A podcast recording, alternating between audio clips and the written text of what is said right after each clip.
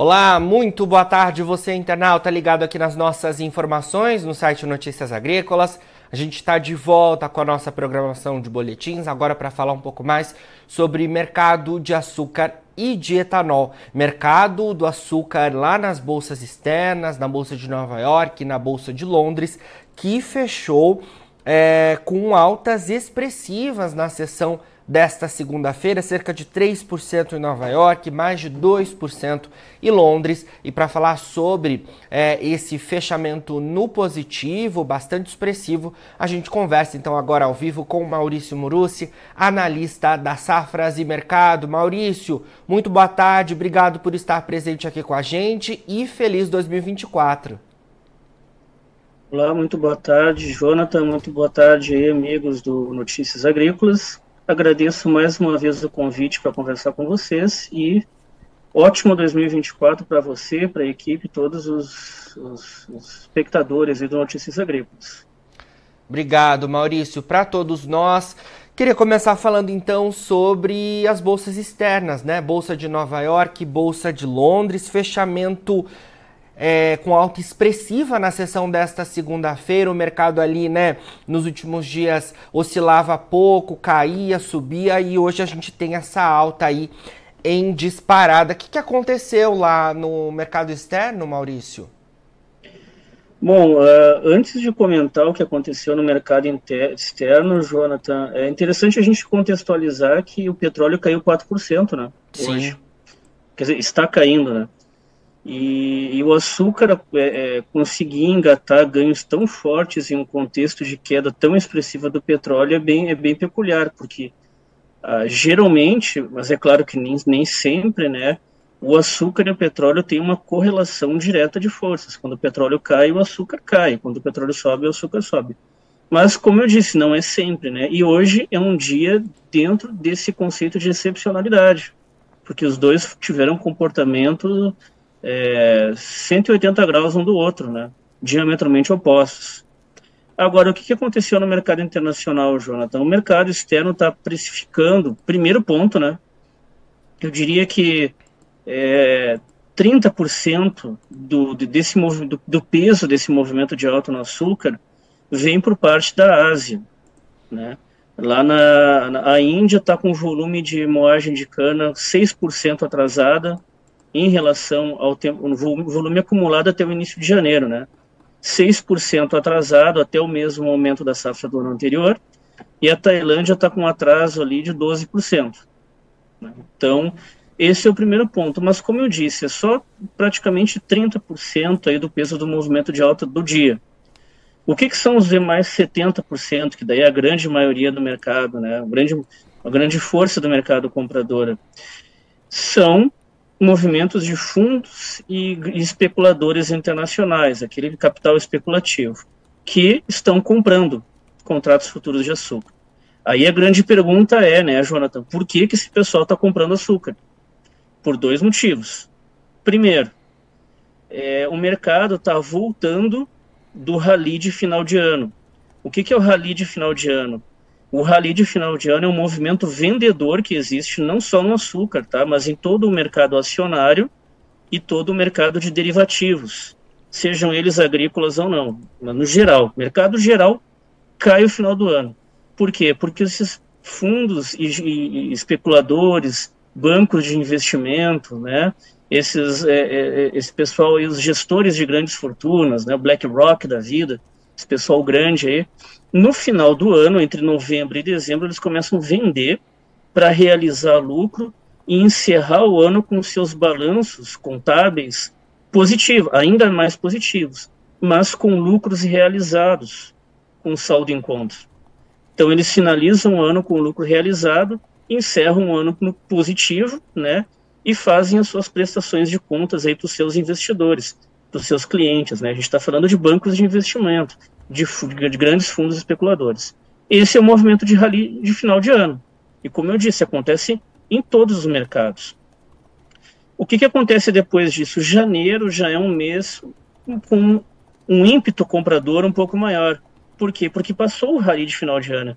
Então, esses agentes que realizaram os lucros e fecharam seus balanços contábeis positivos, altamente positivos, alguns deles até, dica-se de passagem, eles começam a reinvestir os lucros auferidos em 2023. Então, por isso que a força compradora aumenta. Naturalmente, todos os anos é assim.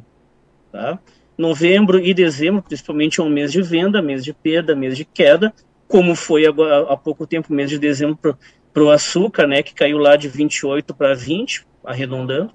E janeiro já é o mês comprador. Só que janeiro de 2024 tem outra peculiaridade, tem outra especificidade que deixa ainda mais peculiar essa questão do da retomada de compras de início de ano, que é a questão dos juros nos Estados Unidos, né, Jonathan?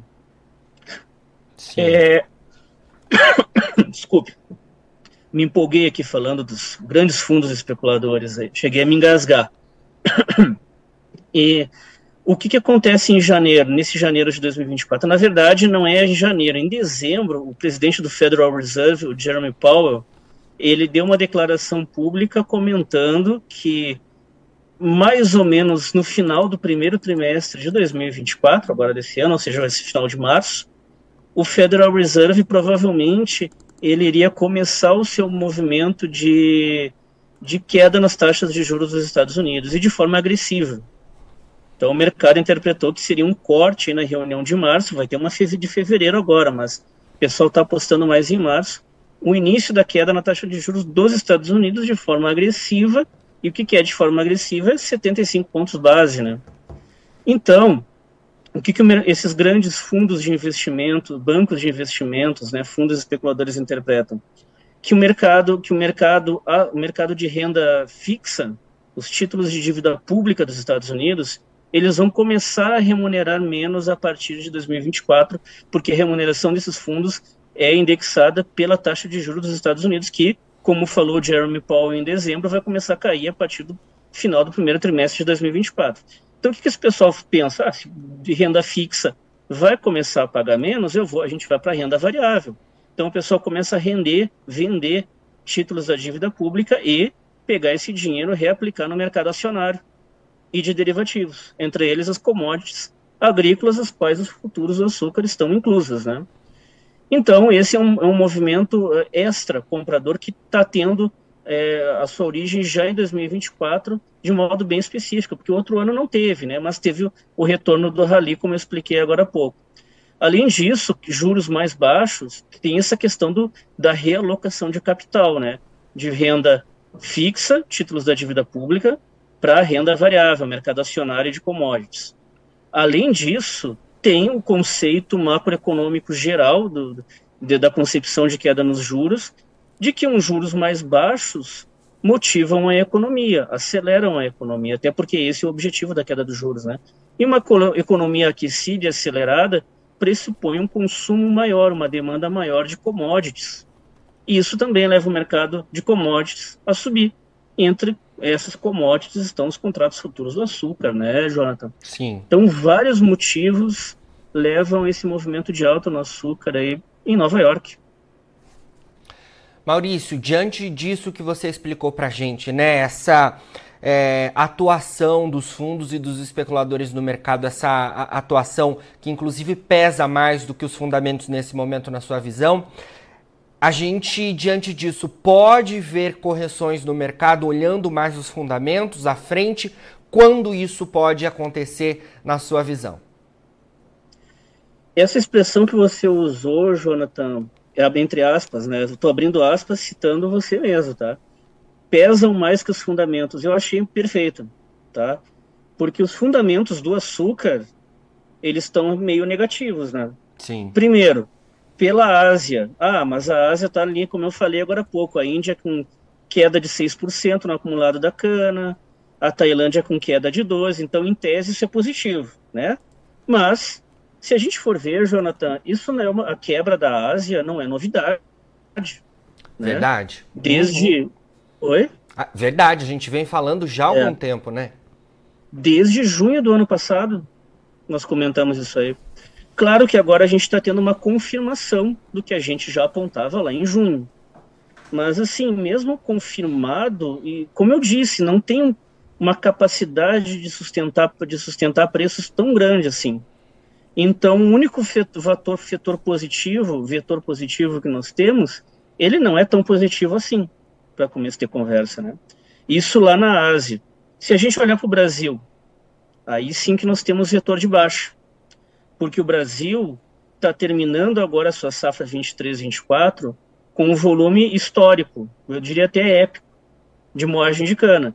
A nossa expectativa das safras de mercado é que até o final de fevereiro nós tenhamos aí 650 milhões de toneladas de cana processadas no Centro-Sul. Isso para 23, 24. Para 24 a 25, que é a safra futura, o volume é maior ainda, 670 até o final da próxima safra. Então, pelo Brasil, o cenário é negativo, tanto é que em dezembro inteiro caiu os preços em Nova York, né? Então, ao nosso ver, que foi o que você comentou agora há pouco, o cenário em Nova York é, ele está sendo sustentado pela atuação desses fundos que entram comprados por uma sazonalidade do período, que é o, o retorno do rally do final de ano, e por uma, uma questão de ligada à conjuntura macroeconômica internacional, que é o aumento das taxas, redução nas taxas de juros dos Estados Unidos, mas ele vai ser limitado, os preços do açúcar vão ser limitados pelos fundamentos da safra brasileira atual e futura que nem os números que eu comentei agora há pouco. Então, ao nosso ver, na safra de mercado, o primeiro trimestre vai ser marcado por um intervalo bem limitado de preços. 20 centavos de dólar como mínima, 20 centavos de dólar, e máxima 22 centavos de dólar. Então você pega um cenário de hoje no mercado, Jonathan, que o mercado de açúcar subiu para março 24, bem acima dos 21 centavos de dólar. Quando ele começar a se aproximar dos 22, já vai ter força vendedora para isso aí porque daí os fundamentos do açúcar do Brasil vão limitar esses ganhos a 22. Quando ele começar a se distanciar dos 22 para 21 e lá para 20, ele já vai lembrar dos fundamentos da Ásia, vai lembrar dos, das compras dos fundos, fundos, né? Que nem por esses dois motivos que eu lembrei agora há pouco, e vai voltar ali a, a se direcionar aos 22. Ou seja, ele vai ter resistência em 22, suporte em 20, ponto de equilíbrio em 21 centavos de dólar por libra-peso nesse primeiro trimestre de 2024, Jonathan.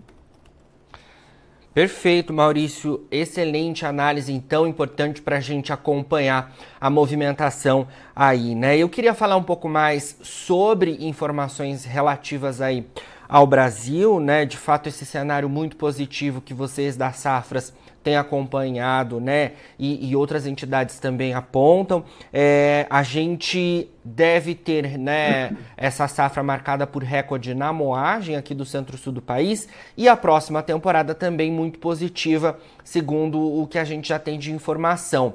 Queria que você atualizasse a gente sobre isso, é, se de fato a próxima temporada a gente já tem esses indicadores positivos se confirmando e me parece que um novo recorde pode vir aí à frente. Claro que é cedo para a gente falar disso, mas o cenário realmente para a cultura da cana-de-açúcar aqui no centro-sul do país é bastante positivo é bastante positivo. Tem chovido fraco no Centro-Sul. A, a, a, novidade é essa, né? Que lá desde novembro, novembro não, dezembro até essa primeira quinzena de janeiro tem chovido fraco, abaixo da média, mas tem chovido. Tá? Então é importante deixar bem explicada essa informação. Não é um cenário de falta de chuvas, mas sim chuvas abaixo da média, né? Só que essas chuvas abaixo da média devem persistir até a primeira quinzena de, de janeiro, Uhum. Já que a segunda quinzena de janeiro, principalmente a terceira semana, está previsto chuvas exponenciais em todo o centro-sul e todo o centro-oeste. Uh, nós emitimos um relatório semanal de análise de chuvas, né, Jonathan? E nesse aqui atualizado até hoje, segunda-feira foi atualizado hoje pela manhã. E nós observamos que a terceira semana, a quarta semana de janeiro, tá previsto, estão previstos chuvas de, acumuladas em sete dias, tá? Só para a quarta semana. De 80 a 120 milímetros em todo o centro-sul e todo o centro-oeste. Então, essa percepção de chuvas abaixo da média para a primeira quinzena de janeiro, ela já na segunda quinzena ela já vai ser revertida. E provavelmente, ao menos, a primeira metade de fevereiro também. Tá? Então, teremos sim uma, uma, uma recuperação na safra 24-25, mas alguma, alguma atenção vai ser necessária a essas chuvas da entre-safra, que estão, de fato, um pouco abaixo da média, principalmente a primeira quinzena de janeiro. Agora, nessa expectativa é que, como na segunda quinzena de janeiro vai chover bastante, a média, no geral, deu uma equilibrada. Né? E como não parou de chover no centro-sul, as chuvas seguiram, né, mesmo fracas, mas seguiram, não haverá um problema tão grave assim no, no, decorrer da próxima safra, né? Só fica essa observação, né, que eu comentei agora há pouco, que essa primeira metade de janeiro aí realmente foi fraco de chuvas. Sim. Maurício, queria falar também um pouco em relação ao etanol, né? O que, que a gente tem de informações? Na nossa última conversa a gente falava de um cenário de etanol em recuperação, né? O etanol que foi bastante penalizado na última temporada, né, que ainda está em andamento, termina agora em março, mas o etanol foi bastante penalizado ante o açúcar, mas também não tinha muito o que fazer, né? O açúcar estava é, ali com preços muito favoráveis e claro que as usinas é, se voltaram mais ao adoçante. O que, que você tem de atualização relacionada ao etanol, principalmente nesta entre safra e depois para as perspectivas relacionadas à temporada 2024-2025 já? Bom, o etanol ele ele está tranquilo quanto a estoques para entre safras. Os estoques estão bem elevados, foram estoques até bem superiores aos, à média dos últimos cinco anos, né? Que o da safra passada é meio óbvio, porque a da safra passada foi uma safra de recuperação ainda, né? E esse grande volume de cana que a gente comentou agora há pouco tempo, que foi uma safra épica, né? De tanta cana que teve, ela possibilitou o aumento da escala de produção do etanol hidratado e aumentando a escala, o preço, o custo de produção cai, né? Em queda com o custo de produção, mesmo que pelo aumento de escala, mas também pela queda no preço do diesel, né? O diesel em 2023 aí acumulou queda de 23% aí na média, né? No ano. Então, o diesel, o diesel foi um dos vetores que causou também a queda no custo de produção do etanol, não só o aumento da escala produtiva. Mas, é, em queda o custo de produção do etanol, as usinas conseguiram baixar os preços do mesmo, né, para que ele mantivesse firme os níveis de competitividade bem intensos frente à gasolina, captando o mercado da gasolina, tirando o mercado da gasolina por um longo prazo, desde junho, início de junho de 2023, o hidratado está altamente competitivo não só em São Paulo, mas em Minas Gerais, no Mato Grosso do Sul, em Goiás, no Distrito Federal, né, em vários no Paraná, né, que é um estado meio relativamente difícil do hidratado estar tá competitivo, apesar de ser um estado produtor, né? mas é, é, essa competitividade em, em, em, grande intensidade por um período de tempo muito longo, né, em vários estados produtores, possibilitou que o hidratado tivesse saída grande, ele está tendo saída muito grande desde setembro, demorou para reagir, porque a competitividade começou em junho, e eu falei setembro agora, mas foi na verdade foi em agosto que começou a os preços, as vendas começaram a subir, né? E em setembro a gente teve um padrão ali bem acima de um bilhão de litros e meio, né, no Centro-Sul. Então demorou um pouco para reagir a competitividade, mas agora ela engatou competitividade, fluxo de venda, demanda forte, né, bem acima de um bilhão de litros e meio. E para isso ser continuado, os preços têm que continuar baixo, né? Então por isso que o hidratado ele está numa tendência lateral aí há pelo menos uns três meses, com leves volatilidades, né? leves, marginais, assim, muito pouca. Porque a usina ela não quer estragar essa competitividade e não quer correr o risco de, de neutralizar essa demanda. Porque, lembrando, mesmo com vendas fortes, os estoques estão muito elevados das usinas, né? Então ela precisa manter o preço baixo, precisa manter para manter a competitividade válida e intensa, né? Não só válida. Não adianta 69,99%, né? Ela precisa estar com 61, 60 de competitividade para poder ter saído o grande volume de etanol produzido nessa temporada que ocorre em função do grande volume da oferta de cana. Para 2024, Jonathan, esse cenário vai seguir exatamente dessa maneira, porque vai ter uma safra alta de cana, volume alto de produção e precisa de competitividade para escoar isso aí na bomba, né? Que senão não, não, não, não sai. Mas resumidamente é isso, Jonathan. Vamos acompanhar, né, Maurício, tudo isso. Obrigado, então, por enquanto, pelas suas informações, importantíssimas informações que já direcionam aí os nossos internautas para esse início de 2024. E é claro que a gente volta a se falar ao longo das próximas semanas para ir atualizando tudo isso por aqui. Obrigado mais uma vez, viu, Maurício? Eu que agradeço, Jonathan, mais uma vez o convite e fico à disposição de vocês. Boa semana para você por aí. Igualmente. Conversamos então aí ao vivo com o Maurício Murucci, analista da Safras e Mercado, a gente atualizando os nossos internautas então em relação às movimentações do mercado de açúcar e de etanol. Mercado de açúcar lá na Bolsa de Nova York e na Bolsa de Londres, que disparou na sessão desta segunda-feira. Já tenho aqui então o fechamento do açúcar. O açúcar no principal vencimento fechou com alta de quase 3% lá na Bolsa de Nova York, o açúcar bruto, cotado a 21,74 centes de dólar por libra-peso, e o açúcar branco lá na Bolsa de Londres fechou em alta de 2,40%, cotado a 621,70 dólares por tonelada. Agora, na finalização do nosso boletim, você encontra os perfis das nossas redes sociais. Siga a gente por lá para se manter atualizado sobre todas as informações do agronegócio brasileiro. A gente fica por aqui, mas daqui a pouquinho tem mais boletins ao vivo. Notícias agrícolas, informação agro relevante e conectada.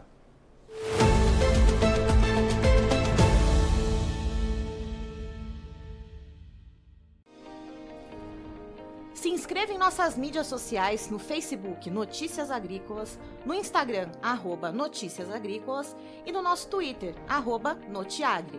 E para não perder nenhum vídeo, não se esqueça de nos acompanhar no YouTube e na Twitch Notícias Agrícolas Oficial.